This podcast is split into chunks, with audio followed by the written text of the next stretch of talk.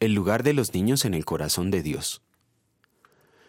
Miren, que no menosprecien a uno de estos pequeños, porque les digo que en el cielo los ángeles de ellos contemplan siempre el rostro de mi Padre Celestial. El Padre de ustedes que está en el cielo no quiere que se pierda ninguno de estos pequeños. Mateo capítulo 18 versículos 10 y 14.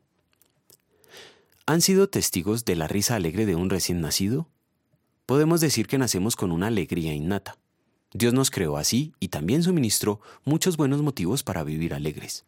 La vida es un don que Dios ha otorgado a cada recién nacido como un tiempo de gracia, a fin de que tengan la oportunidad de ser salvados y disfrutar de la vida eterna. Compartimos con los ángeles la responsabilidad de cuidar a los niños. Por eso, Jesús nos recuerda que no los despreciemos. La máxima demostración de desprecio hacia los pequeñitos es el aborto.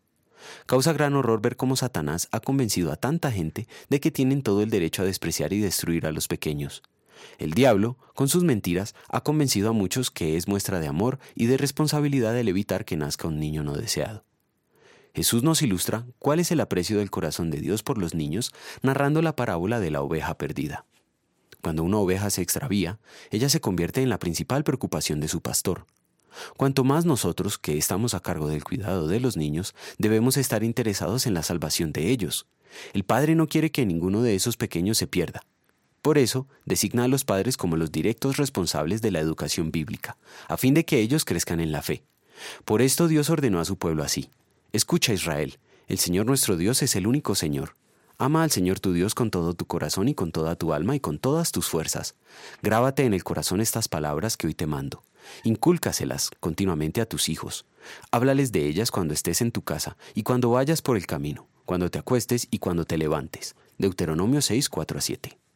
Sí, Dios quiere que los padres enseñen la ley moral de los diez mandamientos y su significado a sus hijos, a fin de que conozcan lo que Dios exige y cuál es el resultado de desobedecerle.